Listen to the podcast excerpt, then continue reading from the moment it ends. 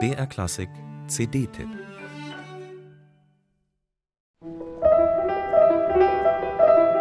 Manche können das, alles gleichzeitig machen.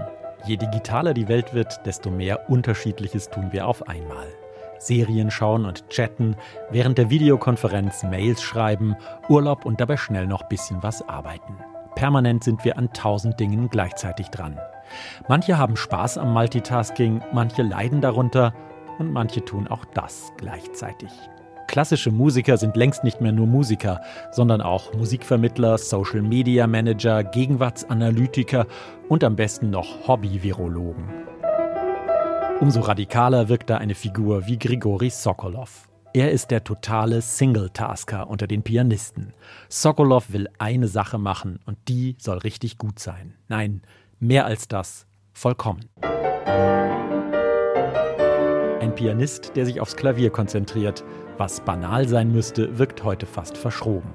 Der weglässt, was ablenkt, keine Interviews gibt, nicht mehr mit Orchester spielt, weil da zu viele Dinge passieren, die er nicht kontrollieren kann. Und weil die große virtuose Geste eh nur vom Wesentlichen ablenkt. Sokolov flirtet nicht mit dem Publikum, schaut nur auf die Tasten, sitzt am Steinway wie ein Fels in der Brandung. Letztes Jahr ging über Salzburg ein Sommergewitter nieder, Wasser drang ins große Festspielhaus ein und es regnete aus der Decke. In den vorderen Reihen sprang das Publikum auf, es gab Gemurmel und Gedrängel, aber Sokolov spielte einfach weiter, völlig versunken in die Musik. Als sich das Management bei ihm während der Pause entschuldigte, fragte er, wofür? Er hatte es nicht bemerkt. Sokolovs Konzerte folgen einem festen Ritual. Das Hauptprogramm ist lang, die Zugaben, immer sechs, dauern fast nochmal so lang. Ein einziges Programm spielt er dann ein ganzes Jahr lang an verschiedenen Orten, aber nur in Europa. Längere Reisen würden ja ablenken.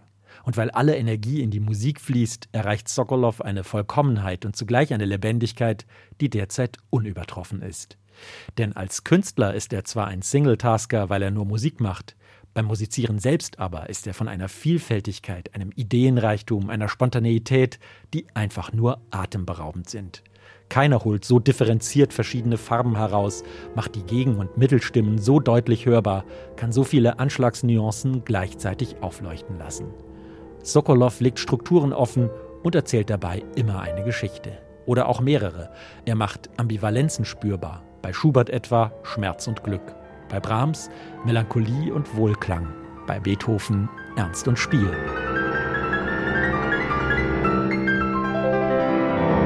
Sein neues Album dokumentiert das Programm des letzten Jahres. Alles Live-Mitschnitte. Aufgenommen in verschiedenen Sälen, denn wo immer es sich anbietet, wird mitgeschnitten. Sokolov wählt dann die schönste Version aus.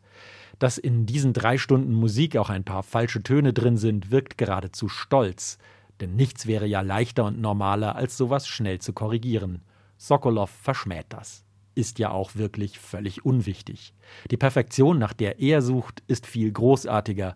Ihm geht es um Ausdruck, den puren Ausdruck, den der Musik nicht um private Befindlichkeiten. Bei der frühen Beethoven-Sonate, der dritten, mit der das Recital losgeht, wirkt dieser Kunstradikalismus fast allzu ernst. Man hört alles, aber es fehlt der Humor. Umso großartiger dann der Rest herrlich skurril die Beethoven-Bagatellen, fast beängstigend ausdrucksstark die Klavierstücke von Brahms. Und die Zugaben sind dann, wie so oft bei Sokolov, das Beste. Existenziell bei Schubert, voller Witz bei Rameau. Eine Einladung, mal das permanente Multitasking zu stoppen, das Smartphone wegzulegen und nur eine einzige Sache zu machen. Zuhören. Musik